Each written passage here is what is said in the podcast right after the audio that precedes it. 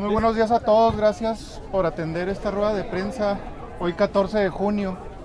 Gracias por venir hasta acá. Y igual traigo dos, tres temitas. Si ustedes gustan al último tratar uno, estoy este, más que puesto para atenderlo. Y bueno, el primer tema es la cuestión de, los inmigrantes y las pequeñas y medianas empresas. Eh, los temas que traigo hoy se tratan básicamente del empleo. Para el primer tema que traigo invitamos al maestro Santiago González Reyes, que él es director de Derechos Humanos del municipio. Es una dependencia que han estado recibiendo el impacto de toda esta ola de migrantes que vienen del norte, deportados, y del sur, también que buscan cruzar a los Estados Unidos. Ustedes saben que ahorita todas las empresas de Juárez, incluyendo las pequeñas y medianas empresas y las maquiladoras, estamos buscando gente que quiera trabajar. Pues siempre hemos visto la posibilidad de contratar a esta fuerza laboral que representan los migrantes. El problema es que como migrantes no pueden abrir una cuenta bancaria. Las empresas están obligadas a pagarles a través del sistema bancario para poder hacer deducibles los salarios o el dinero que se les paga. Bueno, pues en el caso de la maquiladora sí es muy complicado contratarlos por, ese, por, ese, por esa cuestión. Pero para las pequeñas y medianas empresas es un poco más fácil sacrificar la, la deducibilidad de los salarios. Las pequeñas y medianas empresas, las empresas locales, es muy diferente al corporativo o a la maquiladora. Nosotros, las pequeñas y medianas empresas, para que se enojen, somos más humanos.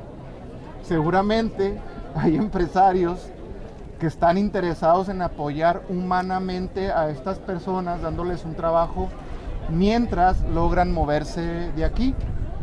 Por eso es que invitamos ahora al maestro Santiago que nos platique un poco a las pequeñas y medianas empresas qué necesitamos hacer o cómo nos podemos acercar para poder resolver estos dos problemas. Por un lado, los migrantes necesitan una fuente de ingresos y por otro lado, las pequeñas y medianas empresas necesitamos pues también trabajadores. Bienvenido Santiago, si nos pudiera comentar algo, acerca de esto. Bueno, buenos días. Gracias a todos y todas. Eh, no los conozco a todos por... Sí, adelante. No los conozco a todos porque no son mi fuente.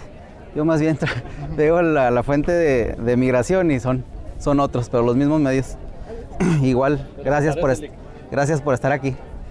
Eh, la migración es un fenómeno que vamos a tener aquí por siempre hasta que dejemos de ser frontera. Eh, se va a desaparecer si nos roban otro estado o si recuperamos Texas, pero en otras circunstancias vamos a tener el fenómeno de la migración por siempre en, en este espacio, por su condición geográfica, evidentemente. De nosotros depende si tomamos a la migración como un problema, como un factor negativo o lo vemos como un factor de desarrollo y un factor que nos puede impulsar. Las personas en situación de movilidad no eh, eh, conllevan por, ese solo hecho en un solo estándar. Las personas que vienen en movilidad, como lo hemos constatado en el albergue municipal de, de Ciudad Juárez, tienen una cantidad de conocimientos, de saberes y de habilidades que pueden ser de mucho apoyo para esta para esta ciudad, para esta frontera tan necesitada de mano de obra calificada. Nosotros ahí en el albergue hacemos un registro en el cual además vemos cuál es su oficio, su conocimiento y tenemos personas desde nivel profesional hasta técnicos muy calificados en áreas eh, difícil de encontrar en este espacio. Involucrarlos a la vida productiva de nuestra ciudad y además a los empleos formales, pues es una de las de los deseos del, gobierno municipal. Recuerden que el, proceso migratorio es una línea, es un proceso lineal.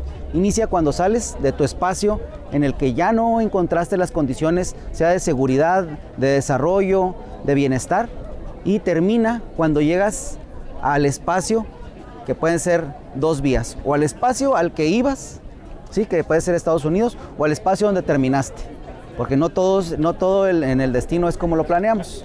Muchas personas que terminan en esta ciudad que no logran o que se ven desanimadas para realizar el, cruce hacia los Estados Unidos, deciden incorporarse a la vida, a la vida laboral de, esta ciudad y en esa, en esa incorporación pues se encuentran varios, varios obstáculos como son los documentales y que bien lo menciona el maestro Thor. vamos a estar apoyando y vamos a estar trabajando juntos para que estas personas que quieren apoyar a nuestra ciudad y sabemos que hay un déficit de, de mano de obra de trabajo, pues puedan incorporarse efectivamente a nuestra comunidad. Estamos hablando de que en esta ciudad existe un promedio de 23 albergues, 23 albergues de los cuales dos, los dos más grandes son gubernamentales, uno del municipio y otra de la federación. En esta en red de albergues hay una población estimada de 2.700 personas, que está, eh, esas 2.700 personas tienen un 87% de cupo de los albergues. Ya estamos muy, muy al límite. Esas 2.700 personas tienen muy al límite. Y se eh, sabe eh, que hay una cantidad similar en vecindades, hoteles, casas de renta. Es decir, es una, son casi más de 6.000 personas las que, las que están este, en esta, en esta situación y que pueden incorporarse a, la vida laboral, algunas de ellas, no todas, porque algunas están eh, viendo la posibilidad de cruzar, algunas viendo la posibilidad de regresar. En ese sentido, el municipio pues también está apoyando. Tenemos como principal población eh, migrante a la población de Honduras, eh, personas que están huyendo de situaciones pues, muy complicadas políticamente.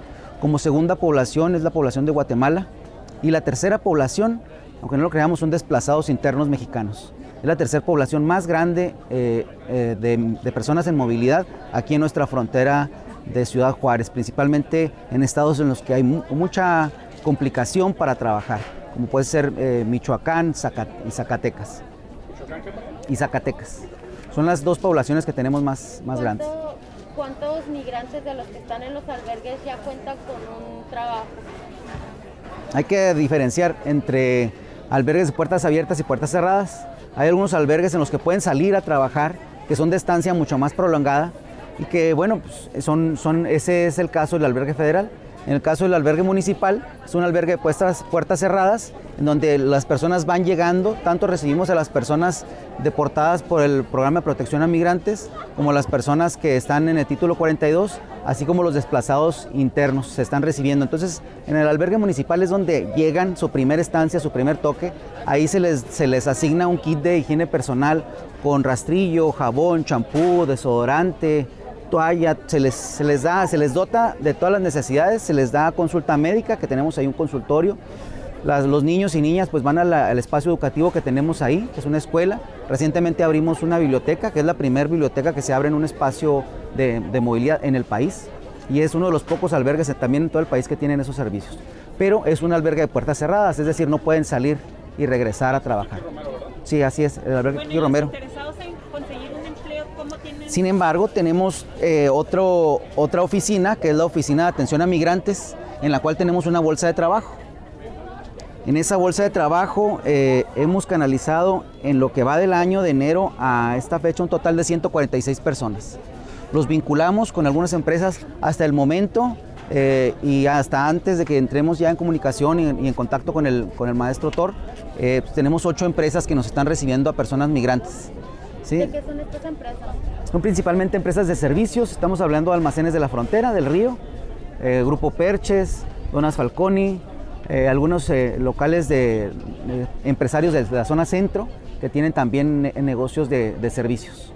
En las, en las plantas maquiladoras Hace pocos días estuvimos viendo que había bastantes migrantes, eh, la mayoría de ellos no habla español. Ellos estaban ya trabajando en la industria maquiladora. ¿Ustedes son los que también los acomodan en este tipo de en, trabajos o ellos lo buscan por sus cuentas? Hasta el momento no tenemos empresas maquiladoras vinculadas a la bolsa de trabajo. ¿En la del municipio? En el municipio, hasta el momento. Estamos, eh, este proyecto lo iniciamos apenas desde enero y estamos viendo hacerlo de una manera responsable, que no se nos salga de las manos, ni aumentarla demasiado las empresas, que sea una sobreoferta y no tengamos con qué cumplirles a las empresas, ni este, tener más gente de las que podamos eh, colocar. Sin embargo, eh, nosotros ahí en la oficina de atención a migrantes que está en la planta baja del municipio, eh, se les apoya para que obtengan sus, sus documentos como el RFC, como su visa humanitaria o como su asilo para el país de México. Ahí se les brinda apoyo, se les brinda acompañamiento para que puedan obtener esos documentos que la misma ley de migración te permite ya este, trabajar, es como una visa de trabajo. Y en el caso de los... Ah, perdón, adelante. ¿Tienen, ¿tienen dato de, de, por ejemplo, cuántos migrantes que han, que han atendido ustedes en, en la casa de migrantes, perdón, en el Quinto Romero, eh, han decidido quedarse en Juárez, que ya no hacen la lucha ni de regresarse a su, a su país, que hayan, aceptado. La, la, ese requeriría un seguimiento demasiado largo, muy puntual. Y no, la verdad es que no tenemos capacidad. Algo que, que realizamos en el Kiki Romero es la no revictimización. Cuando uno investiga más datos de los que puedes atender, es, un, es una cuestión ociosa, pero además revictimizante. Ver por qué saliste de tu lugar de origen, ver este, si tienes eh, algún tipo de necesidad muy especial, muy específica a que se queden en la ciudad, o sea, que se incorporen a la, a la actividad económica, que ya decidan mejor quedarse. Yo no, no tenemos el dato, sin embargo, una apreciación personal, te estaríamos hablando de un 30% de las personas. ¿Cuánto? 30% de las personas que se quedan y que se incorporan a la vida laboral, ya sea para esperar una, nueva, una mejor eh, condición en el tema político migratorio o ya sea que pues, casi a nadie se le pierde la esperanza, aunque se incorporen aquí, se casen, renten, empiecen a trabajar, siguen con la idea de, de cruzar en algún momento. Claro. ellos salen de los albergues y consiguen casas o rentan casas. Sí, sí, la, lado. may- la mayor parte de las personas llega a los albergues y no solamente porque no tenga los recursos necesarios para incorporarse a una casa, sino porque no conocen la ciudad, no tienen redes de apoyo, redes de comunicación y los albergues representan espacios seguros. Sí, ser migrante es- conlleva una vulnerabilidad, si es difícil, sabes que, que en, en ocasiones la- las policías pueden eh, generar amedrentamiento, acoso por el hecho de no tener los documentos necesarios. Entonces se establecen en los albergues en donde reciben mucho apoyo. Nosotros hemos recibido el apoyo, visitas, según nuestra bitácora, de septiembre a la fecha, al menos de 70 organizaciones de la sociedad civil, organismos internacionales y diversas instituciones que van ahí a brindar algún tipo de apoyo. Asesoría, pláticas, ofertas de trabajo, todo, eh, también tenemos un programa para re- personas que se retornan a sus lugares de origen. ¿Cuántas quejas tendrán donde los migrantes han manifestado acoso o algún tipo de maltrato por parte de alguna policía? Realmente, eh, nos- como nosotros los vamos recibiendo recién llegados, no, no se da en nuestro caso. No, lo, no llevamos un registro de esos. Sin embargo, eh, y un dato que sí te puedo dar porque obedece a la Dirección de Derechos Humanos, es que hay una disminución del 70% en la presentación de quejas al mismo de septiembre a la fecha con respecto al mismo periodo de la administración anterior. Estamos hablando que en la administración anterior de septiembre a la fecha había 127 quejas eh, de- de- en- ante la Comisión Estatal de Derechos Humanos y en esta administración eh, acumulamos 37. Todo tipo de policías, Guardia Nacional, Estatal y Municipal, Eh, nos- en, la- en contra del- de la administración municipal, de la administración municipal. sí, toda la administración municipal. Hay una disminución del 70%, documentado por la... Ah, de las que nada más que hayan seguridad pública, de los que se quejan de los elementos del policía Sí, municipal. sí, que son principalmente, casi un un 80-90% de las quejas son en contra de la policía municipal. ¿Listo, compañeros, sobre el tema? ¿Agotado? ¿Otro tema? Bueno, vamos No. a recibir ahora. Gracias Santiago, te No, agradezco mucho. Pues aquí vas a trabajar en Vamos a conjunto, que nos apoyes en Claro que sí, claro que sí. Gente nos sobra. Gente nos... Gente nos sobra. Juárez de GOPA, que es esta organización con la que Canacita tiene vínculo para educación dual, que es la que está organizando esta feria. Hacemos el, el roque. Gracias Felipe. Bueno, estamos. Cuídate. Gracias. Gracias. Gracias.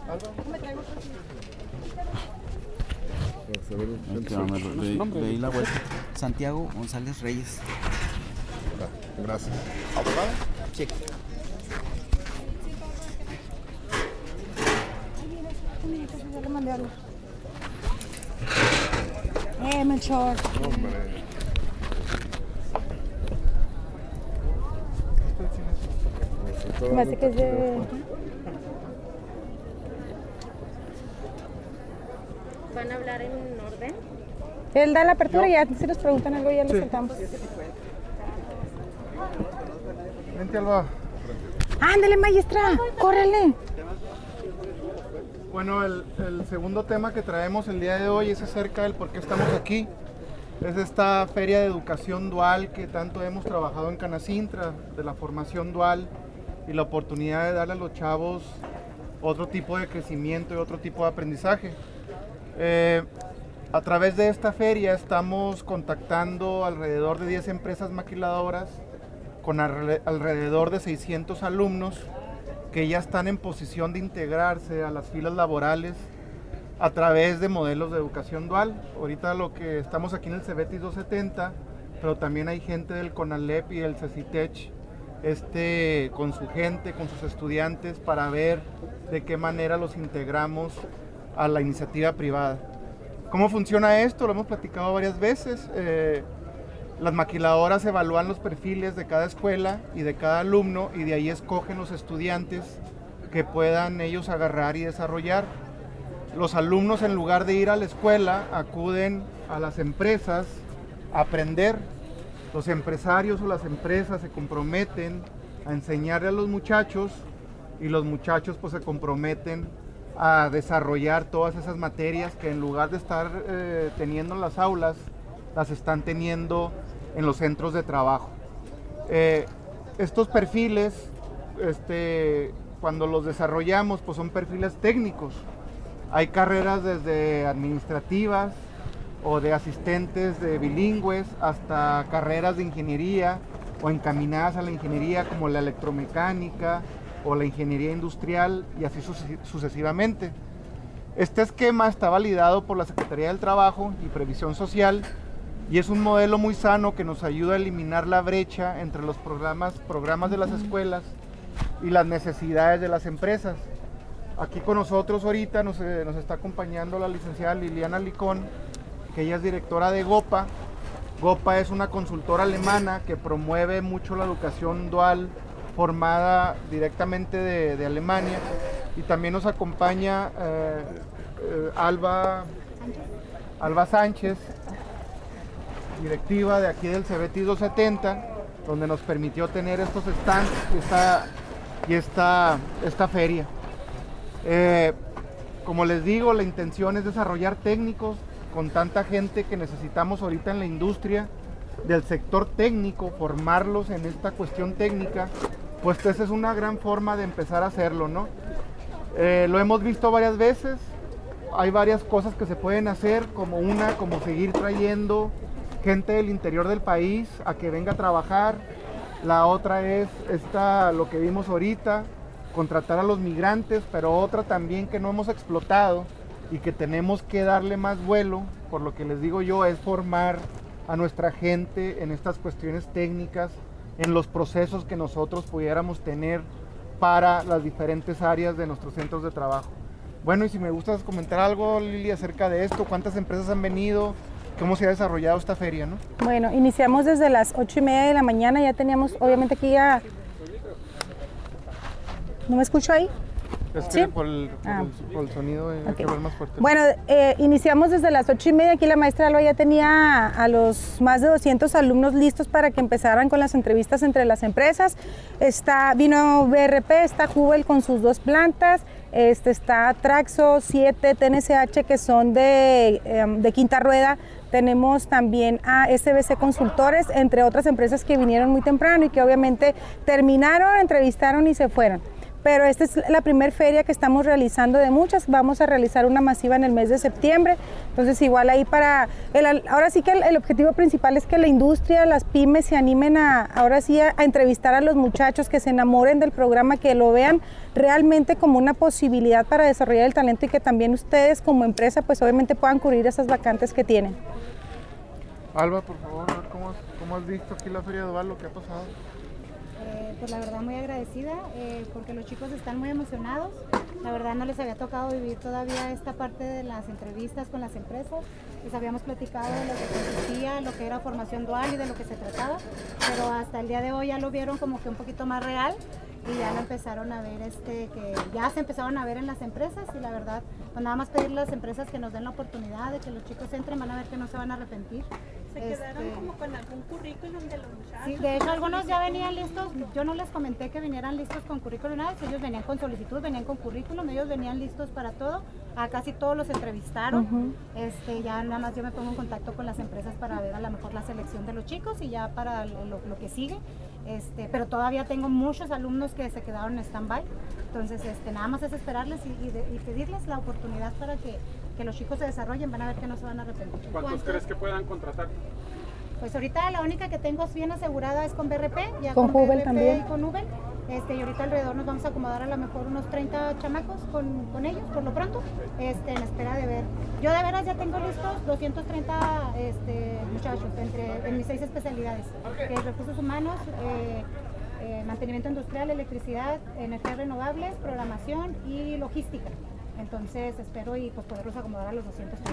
30 para cada empresa o, o 15 y 15? De hecho tengo diferentes. Tengo por ejemplo 80 de recursos humanos, tengo 40 en logística. Tengo ver, los que ya se acomodaron. Ah, ahorita se acomodaron de mantenimiento industrial, de electricidad y de logística. ¿Cuántos de cada uno? Ah, sí, fueron 14, lo que estoy segura son 14 de mantenimiento industrial. ¿Las empresas están obligadas a pagarles algún incentivo económico o es un servicio social lo que van a brindar los estudiantes? No, sí es, sí es un acuerdo que llegamos con las grandes empresas de sí es un monto para los chicos, para ayuda de los chicos.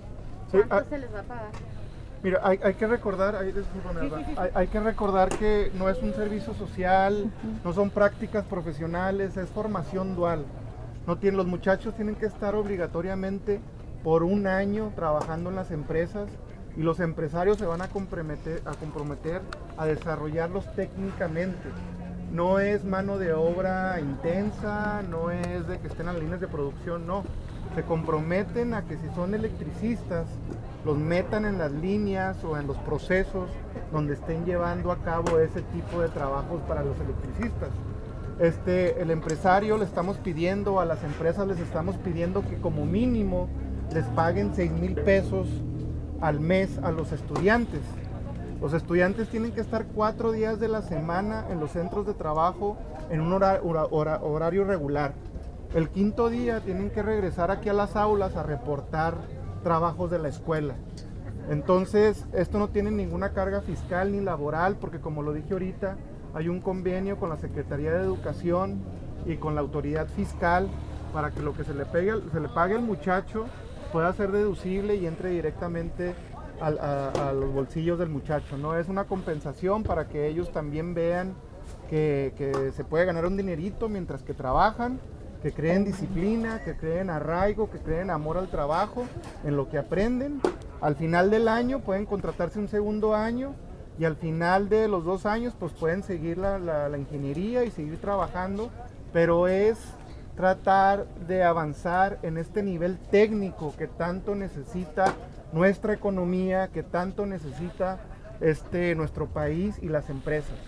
¿No provocaría esto alguna diserción escolar por, ganar un dinero o se condicionaría para que no dejaran los estudios? De, hecho es este para que ellos estén en formación dual tienen que seguir estudiando, no pueden dejar la escuela y se les va a dar las facilidades porque ellos lo van a llevar las materias de para que terminen su bachillerato las llevan por medio de una plataforma y nosotros aquí como escuela los apoyamos con asesores y con todo para que no se les complique o no se les haga más difícil o se les haga mucha carga el estar en la empresa y estar terminando el bachillerato porque la verdad nuestra nuestra primer eh, lo que nosotros queremos el objetivo de nosotros es que terminen su bachillerato y que sigan estudiando. Nada más comenta que la- lo- las materias de los módulos los ven en la industria. Sí, es que ellos por ser carrera técnica, ellos llevan las materias que son básicas como cálculo, física, todo eso, pero llevan unas materias que se le llama módulos, que es lo que se ve, que es lo que van a aprender como técnicos. Entonces, esa parte de esos módulos es lo que van a ir a aprender directamente, completamente en la práctica en la empresa. Y ya las materias básicas, pues ya va a ser mediante una plataforma con ya ayuda de nosotros.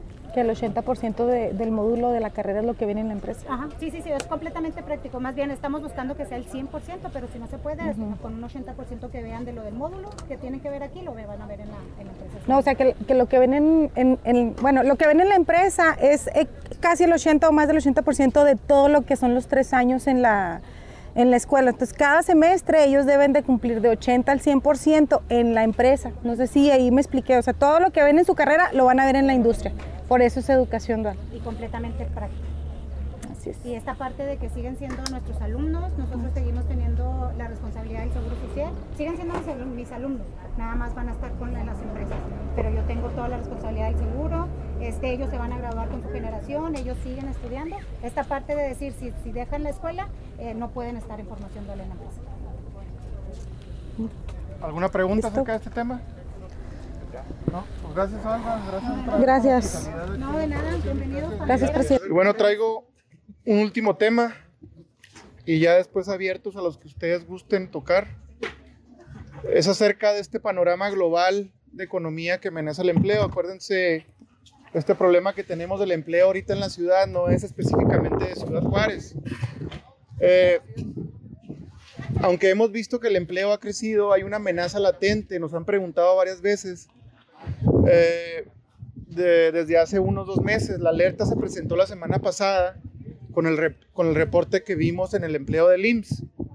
Durante abril, la industria de transformación, la maquiladora, si lo quieren decir así de esa manera, dio de baja a 700, a 700 personas. Eh, en los dos últimos meses sumaron 3.400 empleos, más o menos. Um, nosotros ya lo vemos como el inicio de un problema más grave que viene a nivel global. Estamos viviendo tiempos económicos muy complicados. Ya llevamos dos años de pandemia y esto nos ha impactado en la cantidad de insumos disponibles y en los precios de los productos. Se complicó la cadena de insumos, subieron los combustibles, los, los alimentos están encareciendo o encarecieron a precios récord y los energéticos siguen y siguen subiendo, están muy volátiles, ¿no? La mayoría de los países van a crecer menos de lo que habían proyectado, según los diferentes organismos que hacen las proyecciones económicas. Todos estos datos ya se colocaron en la toma de decisiones de los inversionistas y ahorita los mercados globales están sacudiendo por el miedo a todos estos factores que son consecuencia del COVID. Esto obviamente le va a pegar a las ganancias de los corporativos y cuando las compañías dejan de ganar dinero, lo primero que empiezan es a recortar personal. Aquí en Juárez, la mayoría de nuestras empresas son maquiladoras que dependen de un corporativo y hay que recordar que el, eh, que el corporativo es muy insensible, es muy sensible a todas estas cuestiones las maquiladoras sostienen a sus trabajadoras hasta que se dan cuenta que no, que no van a poder más y entonces empiezan los despidos. Pues ya van dos meses consecutivos que la maquiladora ha, perdido empleo y probablemente ya sea el inicio de toda esta crisis global que están previendo los expertos. El tema aquí sigue siendo la alta dependencia que tenemos en la industria y la poca capacidad de autoabasto de alimentos y otros productos básicos. Como juarenses nos pueden pasar dos cosas.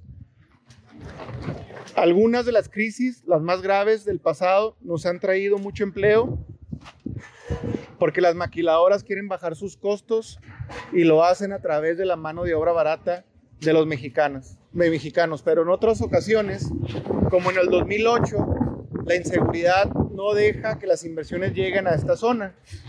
En esta crisis perdió, de esta del 2008, perdió casi más de 100 mil empleos, que era la cuarta parte del total de los registrados del IMSS. Esa es la situación complicada que quería comentarles, el panorama que vemos en materia de empleo.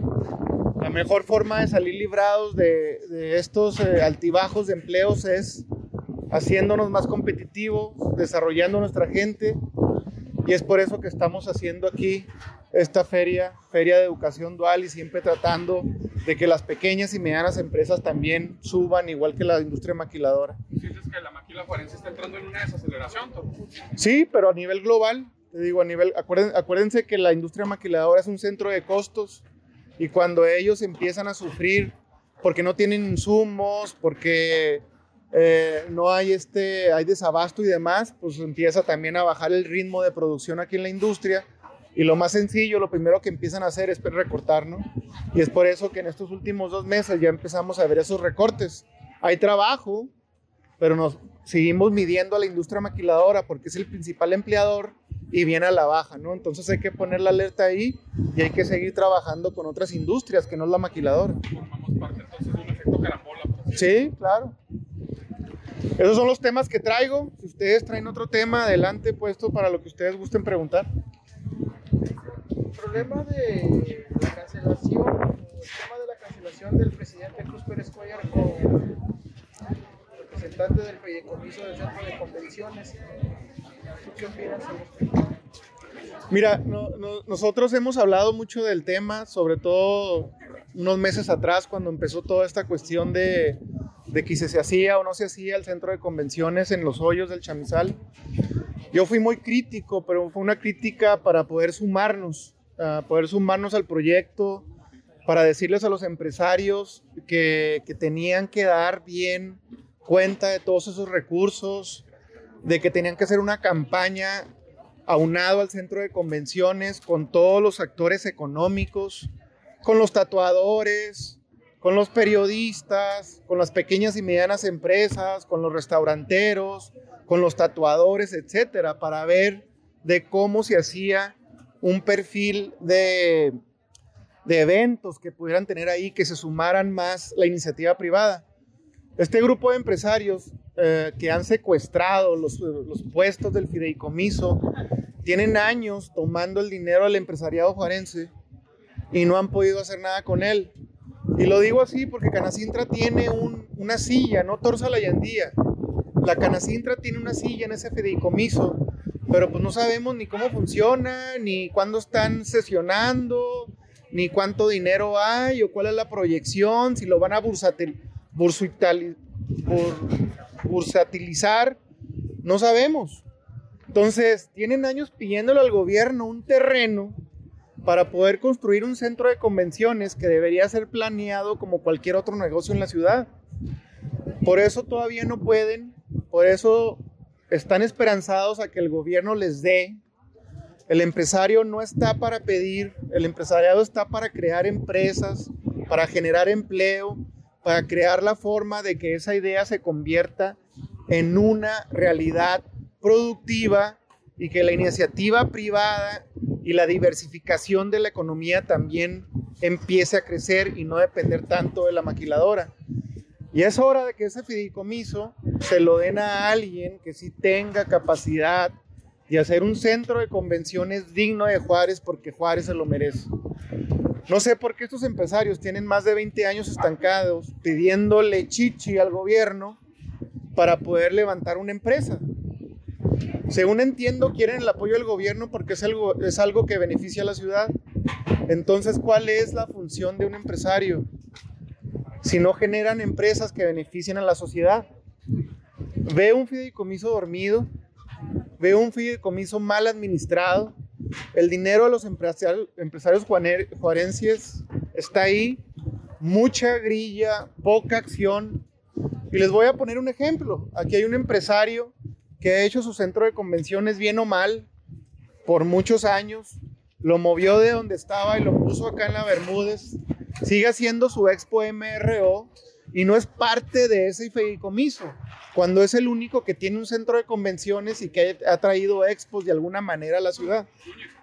Este, pues sí, Héctor Núñez puede ser un ejemplo que no se le ha incluido a este fideicomiso, que debe de ser parte de ese fideicomiso.